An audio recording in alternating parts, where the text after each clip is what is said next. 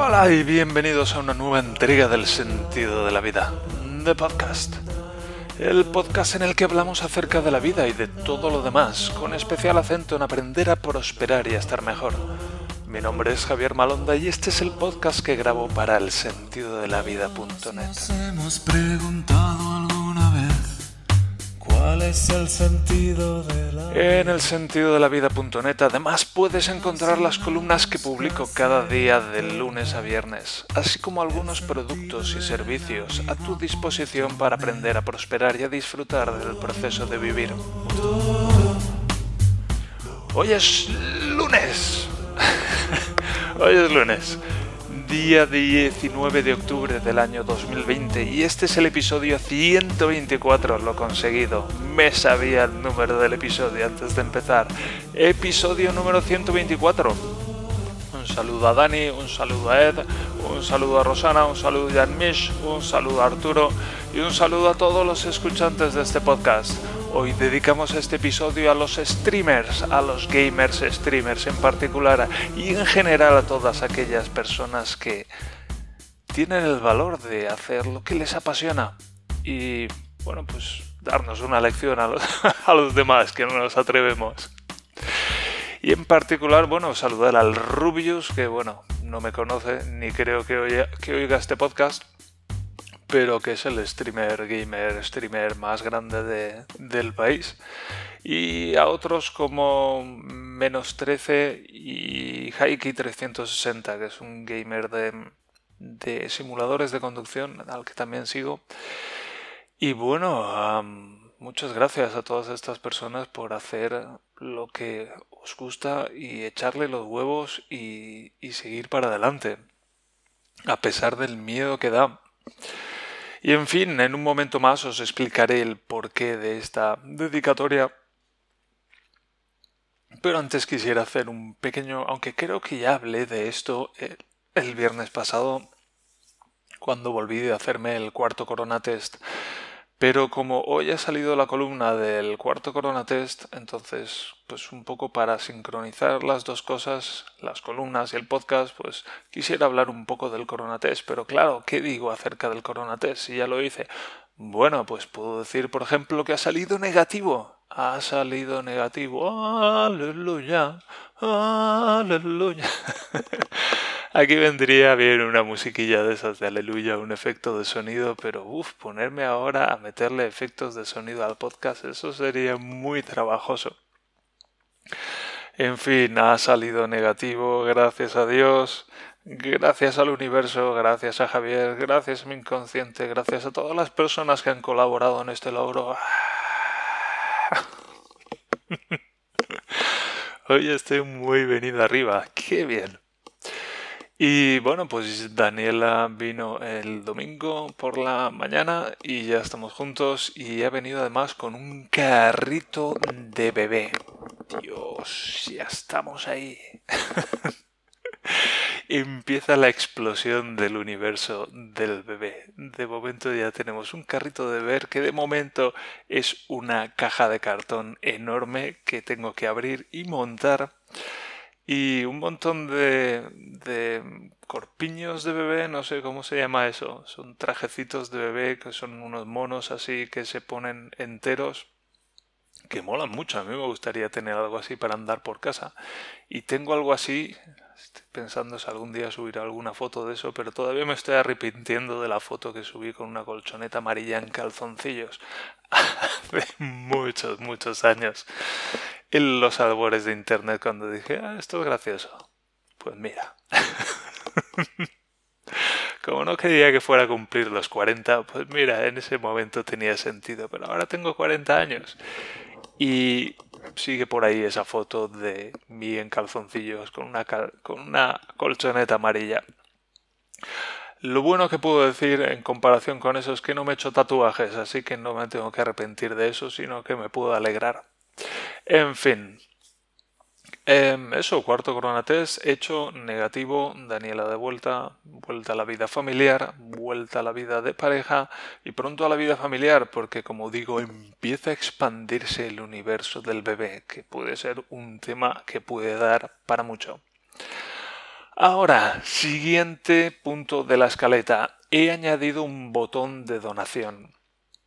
Hubo alguien, no voy a decir quién porque no me dio permiso, no sé si le viene bien que lo diga o no, así que voy a dejarlo como alguien que escuchó el hipnosis de el audio de hipnosis que para dormir y descansar y soñar mejor que grabé y le ha, le ha, funcionado muy bien y le ha funcionado tan bien que pues estaba muy agradecida a esta persona y quería hacerme una donación.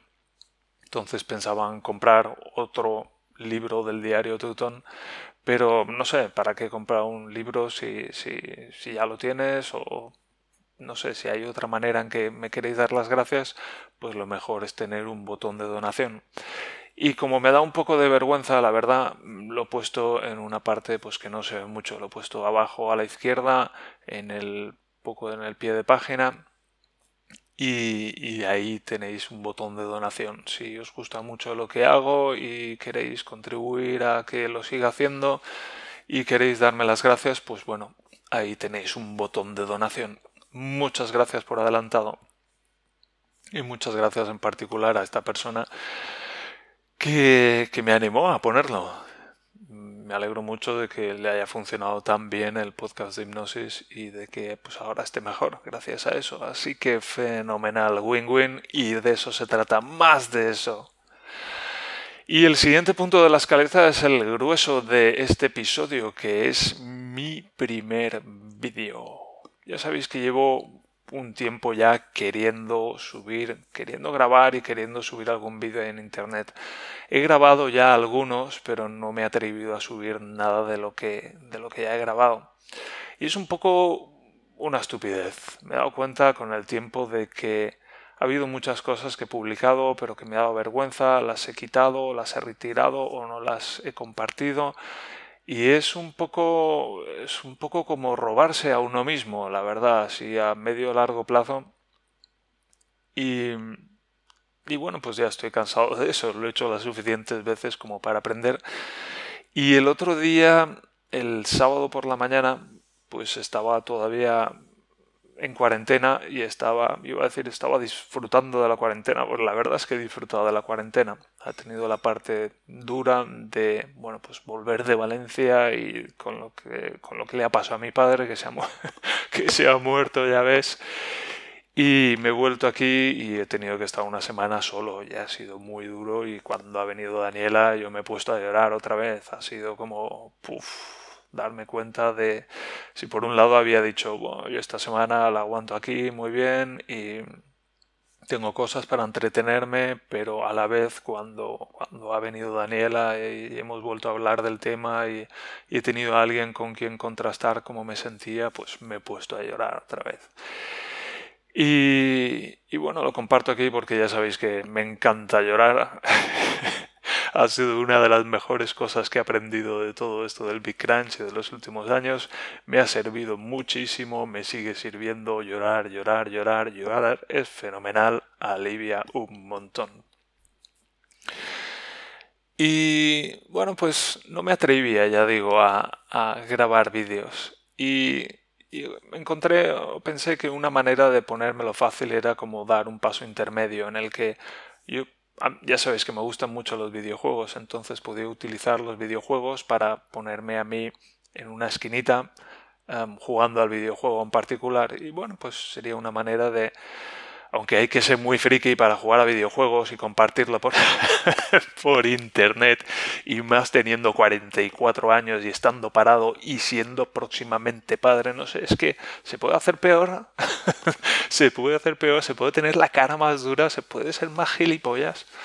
Pues no lo sé, no lo sé, son cosas a las que me estoy enfrentando últimamente, pero oye, ya sabéis que estoy buscando y encontrando mi camino poco a poco y al parecer esto va, mi camino va por aquí o yo voy a dar unos pasos por aquí para saber más y explorar y investigar y experimentar.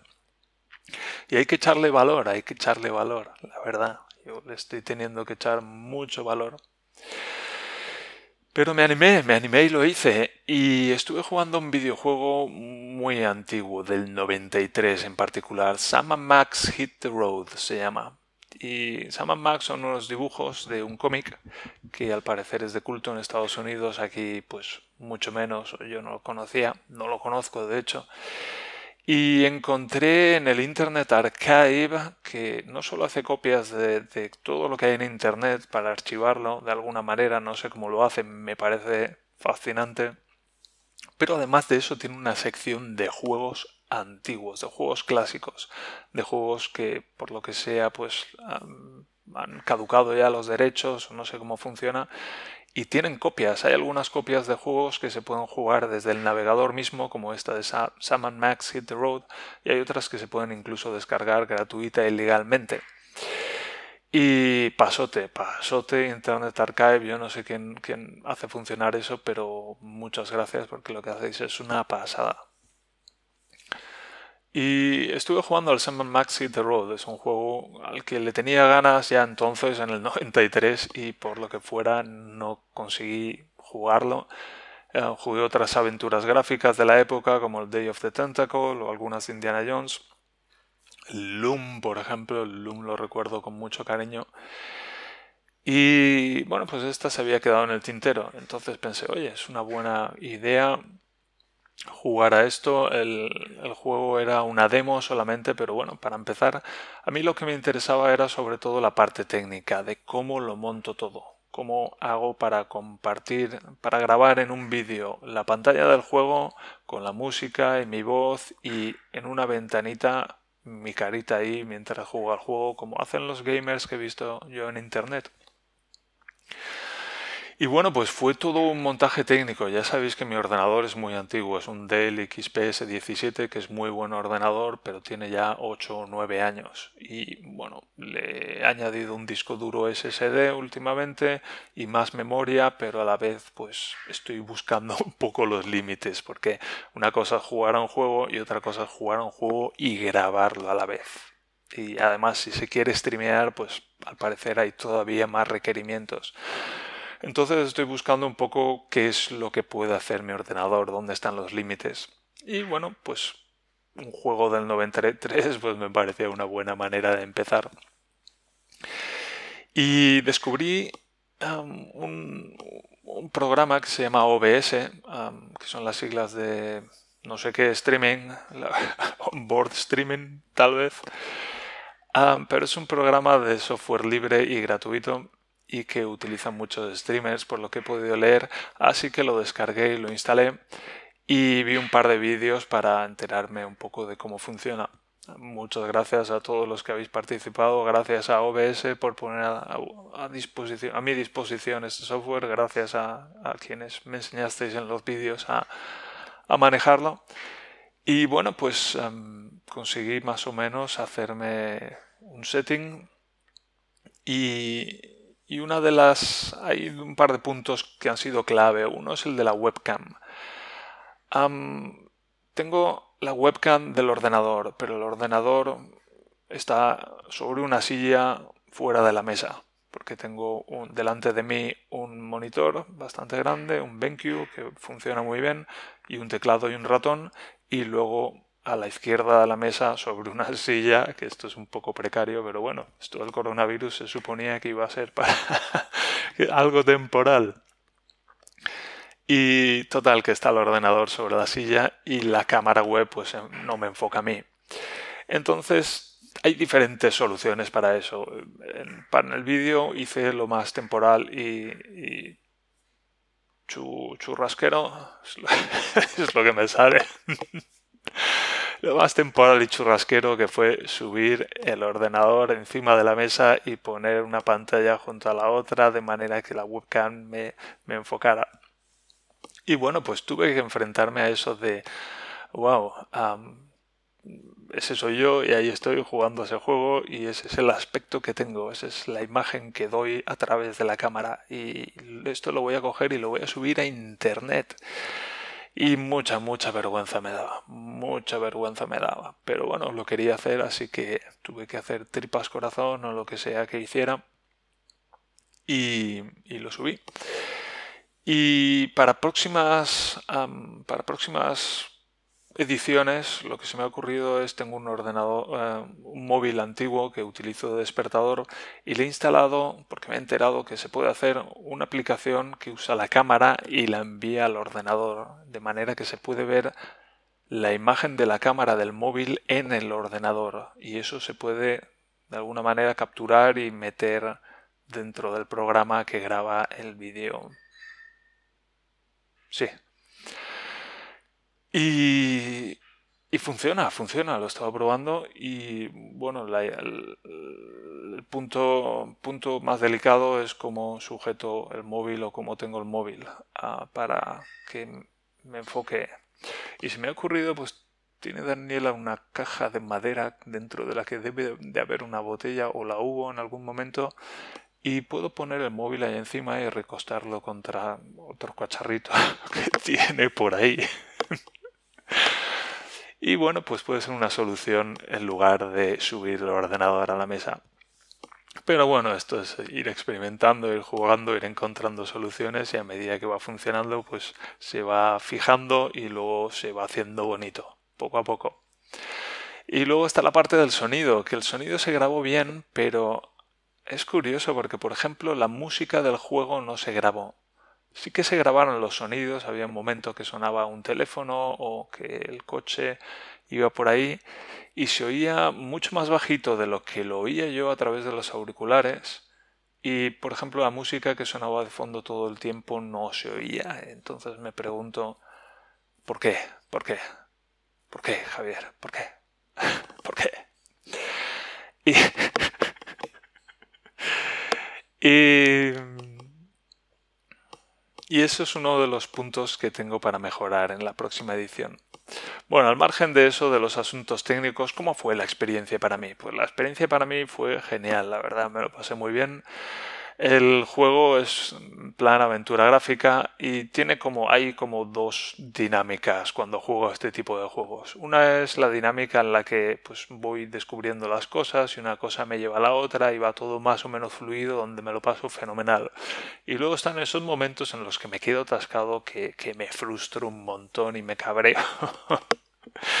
y me entera mala leche y quiero mirar cómo se resuelve en internet pero a la vez eso eh, iría contra el espíritu del juego pero bueno, por lo general me lo pasé muy bien, me gustó mucho el juego, disfruté mucho de los gráficos, disfruté de estar compartiéndolo con los posibles espectadores y disfruté pues eso, de estar por fin preparando un vídeo para subirlo en internet y compartirlo haciendo algo que, que me gusta hacer, que me encanta hacer, la verdad. Y, y no solo fue eso, sino que también fue pues el, vale, ya he dado el primer paso.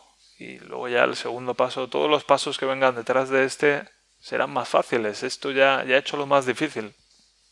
Y fue muy interesante también darme cuenta de eso.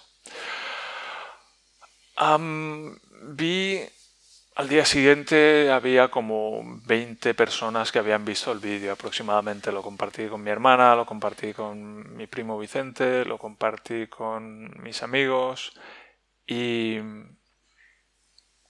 y bueno, pues al, día siguiente había 20 vistas que habían visto aproximadamente unos 8 minutos de media del vídeo que dura una hora y cuarto, yo lo comprendo. Mucha gente pues entraría pues por curiosidad, vería un poco y tal, pero ya está. Y y lo que me sorprendió, bueno, pues ah, me llegó un mensajito de un nuevo suscriptor y uno fue mi amigo Dani de Valencia, al que lo conozco pues de toda la vida, somos muy buenos amigos, tenemos además en común que nos encantan los videojuegos. Y él se había suscrito al canal. Y fue wow, como mola. Pero claro, es mi amigo, es mi amigo Dani y le gustan los videojuegos y me quiere mucho como yo le quiero a él. Y entonces pues a lo mejor me quiere apoyar y animar en esto, no lo sé, pero puedo decir eso pero luego hubo un tal Manuel que se dio, se suscribió también al canal y es como, pero qué coño. ¿Quién es este tío? ¿Quién es Manuel? ¿Quién es Manuel que ha visto el vídeo? Yo no sé si él me conoce o no. Vamos, personalmente no nos conocemos, pero yo no sé si lee el sentido de la vida o yo no sé si escucha el podcast. Pero, ¿quién es Manuel que ha llegado de alguna manera a ese vídeo y lo ha visto y le ha gustado lo suficiente como para decir, vale, quiero más. Pero qué coño, ¿Sabes? Yo, yo he subido ese tocho de vídeo de hora y cuarto que dura de mí jugando a ese juego de 1993, que a quién coño le importa y a quién coño le importo yo y a quién coño le importo yo jugando a eso. Pues mira, a Manuel le importa. A Manuel. a Manuel le importa. Mira, Manuel, yo no te conozco, yo no sé si vas a estar oyendo esto, pero muchas gracias, tío. Me has hecho muy feliz. No lo sabes, pero tu suscripción a mi canal me ha hecho muy feliz por todo lo que eso significa para mí. Así que muchas gracias. Y bueno, pues siendo que tengo dos nuevos suscriptores al canal, nuevos suscriptores al canal y que a mí esto me ha encantado y que me lo he pasado muy bien, pues quiero más. Quiero más. Y bueno, pues para un poco también para subir el nivel de exigencia técnica al ordenador y ver hasta dónde puede llegar, me he bajado un juego un poco más, más exigente. Y el juego es el Splinter Cell. Ah, Tom Clancy, no sé si lo conoceréis, tiene una serie de juegos así de militares, de acción tal este es el Splinter Cell, que es un juego de, un tío que se infiltra en diferentes organizaciones y es todo como muy sigiloso, todo hay que hacerlo todo sin que te pillen. Y, está muy chulo y lo jugué hace muchos años y me encantó he encontrado esta demo que pesa 100 megas que se puede descargar del Internet Archive y se puede jugar y la estuve probando ayer, estuve recordando un poco cómo funcionaba y, bueno, pues mi plan es jugar esta tarde. Jugar tiene tres misiones la demo y no sé cómo me lo voy a organizar. Estaría bien un vídeo cada misión, pero depende un poco de, lo que dure cada misión. Y no sé si me pondré hoy o tal vez mañana, pero es algo que tengo en el programa y, y wow, me mola mucho, me mola mucho. Y bueno, hoy he escrito una columna muy larga de 1800 palabras hablando de todo esto con muchos detalles. Y una de las cosas que, quiero considerar o que he considerado en esa columna es lo que yo llamo la ecología, de cómo, cómo encaja esto en mi vida. Porque quiero hacerlo bien y quiero hacerlo de una manera saludable y quiero que esto sume y sea algo positivo. Entonces, ¿cómo lo hago? Bueno, pues de eso he hablado también en la columna que saldrá mañana. En fin, me lo pasó fenomenal, me ha encantado grabar ese primer vídeo y tengo ganas de más y quería compartirlo con vosotros. Yo no sé a dónde me va a llevar esto, pero sí que sé que lo disfruto mucho y ya sabéis que estoy en este caminito de poner cosas que poner cada vez más cosas que disfruto en mi día a día y luego ya veremos cómo esto se hace sostenible, pero pero voy a seguir por aquí porque me encanta, y ya digo, estoy poniendo más encantamiento en mi vida. Ahora, vamos ya con este último, la última parte del episodio de hoy, que es esa, esa, ese nuevo capítulo del diario Teutón titulado Las plantas son así.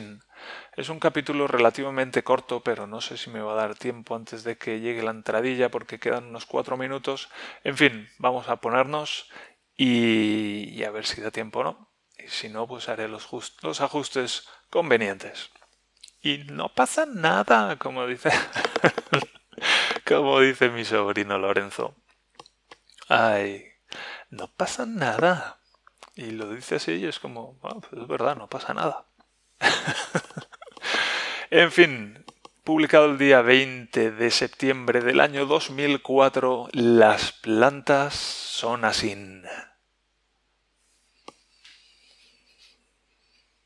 Antes de nada, muchas gracias a todos aquellos que me explicaron algunas cosillas y me proveyeron de enlaces.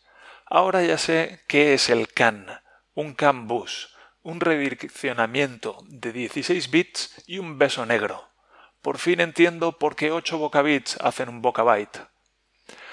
Como dice el anuncio de Mastercard, algunas cosas no tienen precio, otras sí. Un corte de pelo en Regensburg, 21 euros. En 2004, ojo. Evidentemente puede salir más caro, pero no más barato. Describamos cómo es un corte en Alemania. Entras y te dicen que tendrás que esperar. Dices que volverás en media hora. Vuelves en media hora y te dicen que tendrás que pedir cita. Dices que estás dispuesto a pedir cita, pero que si puede ser para hoy mejor. Te dicen que en media hora. Vuelves en media hora y comprueban que estás en la agenda. Te asignan un peluquero y te sientan. Hasta aquí todo rápido y sin traumas. En España primero te pasan por el túnel de lavado, si así lo deseas o el peluquero lo juzga oportuno. Aquí el túnel de lavado pasa por ti. Por cada dos asientos hay una pila basculante que, inclinándose a un lado o a otro, permite el acceso de una nuca cada vez. Vamos, que en todo el proceso no te mueves de la butaca inicial. Te visten para que no cojas pelo y te preguntan que cómo lo quieres. Digo que un arreglo general y el chico se pone manos a la obra. En España la mayoría de la gente se preocupa muy poco por su pelo. La mayor parte solo se da cuenta de que tiene pelo cuando le empieza a escasear. Aquí la industria del fijador debe de ser la única que se mantiene pujante ahora que el país las está pasando putas. Es complicado encontrar por la calle a un chaval en edad MTV que no lleve algún tipo de sujeción capilar. Hasta yo me he animado en vista del panorama, eso sí, con mucha moderación, sin que apenas se note, no me vayan a tildar de meteorosexual de esos. Y bueno, se pagan 21 euros, pero te tratan en bandeja. No deja de ser una animalada, pero por lo menos se lleva bien. El lavado con masaje y agua calentita casi me puso en los brazos de Morfeo, y nunca había visto a nadie cortar el pelo con semejante dedicación. El lema de la peluquería debía de ser cada pelo cuenta, porque el chaval se esmeraba retocando con maquinillas de diferentes calibres y tijeras varias. Al final, apañado. Caro pero apañado teniendo una entrevista de trabajo como para ir con las greñas que me estaban saliendo. Le echaba un aire al farruquito, pero sin atropellar a nadie a ver quién me contrata. En el piso tenemos una colección de plantas. La mayor parte de ellas un legado de la era gordácica. El resultado de la herencia no se hizo esperar. Las plantas que todavía vivían no tardaron en secarse como si nunca hubieran visto una gota de agua ni por la tele. Algo tremendo.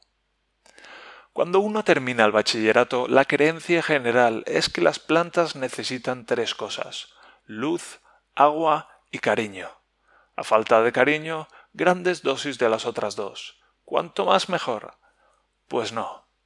Resulta que a algunas plantas el agua les sienta como un tiro, y para otras el sol tiene los mismos efectos que en los vampiros. Mundo de locos.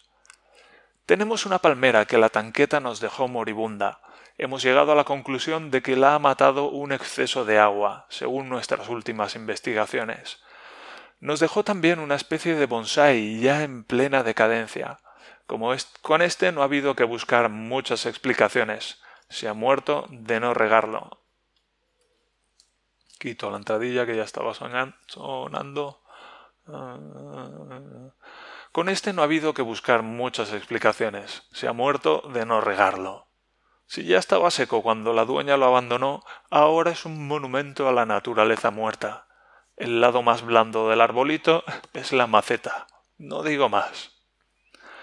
Nuestra Mitbewohnerin trajo consigo una planta de basilicum. Dejo encargada la traducción. Necesita más cuidados que un caniche pijo. Le tiene que dar el sol, pero tampoco mucho, y bebe más que los peces del villancico. En cuanto un día se te pasa a rearle medio litro de agua, al otro se apocha de una manera que te pone en evidencia ante las amistades. De hecho, uno de los principales temas de conversación cuando hay una fiesta en nuestra casa son las plantas. El bonsai está hecho una mierda. ¿Sabéis que la palmera está muerta? o ¿tenéis un poco de agua que riegue el basilicum? Son algunas de las frases más recurrentes. Desde luego el bonsai causa sensación por encima de todo. Míralo, si es que parece de coña. Mi madre se tiraba de los pelos cuando vinieron mis padres a verme hace un par de semanas, y todas sus plantas se llevaron su ración de cariño y de agua. Dijo que había leído en algún sitio que cuando las plantas se mueren por falta de agua, gritan. Debe de ser mentira, porque aquí se han producido homicidios en masa y los vecinos no se han quejado, a menos que se trate de chillidos inaudibles. Si no se oyen, entonces pueden gritar libremente, que más ruido hace el agua al caer en el tejado y seguimos durmiendo por las noches. Y bueno, la palmera está muerta, pero a ver quién es el chulo que la saca del macetero y se la baja cuatro pisos, con lo bien que queda en plan exposición alternativa. Le exigiremos a la gorda que se lleve íntegra toda la mierda que nos dejó, naturaleza muerta incluida. ¿Alguien sabe más de plantas? Por si no había bastante con saber planchar camisas, ahora hay que hacer un cursillo acelerado de botánica. Esto de vivir y tener las cosas bonitas es una cruz. Bueno, bueno, ahí me desquité. en este capítulo me desquité bien por lo que he podido leer. En fin, con esto llegamos a este final del capítulo del podcast de hoy, de este episodio del podcast de hoy, el número 124, con ese mi primer vídeo chispas. Y os acordáis de la canción aquella de la colonia chispas, tu primera colonia chispas. Yo sí que me acuerdo. No sé. Tiene un cerebro para esto, la verdad. Tiene un cerebro para esto. En fin, con esto nos despedimos por el capítulo de hoy. Muchas gracias por escuchar el podcast. Muchas gracias por leer las columnas en el sentido de la vida.net. Muchas gracias por dejar comentarios. Muchas gracias por comprar los libros. Muchas gracias también por ver mi canal de YouTube. Y muchas gracias por estar ahí al otro lado de todo esto. Hasta mañana. Un abrazo muy grande que os quiero mucho y en especial a Manuel. Y adiós.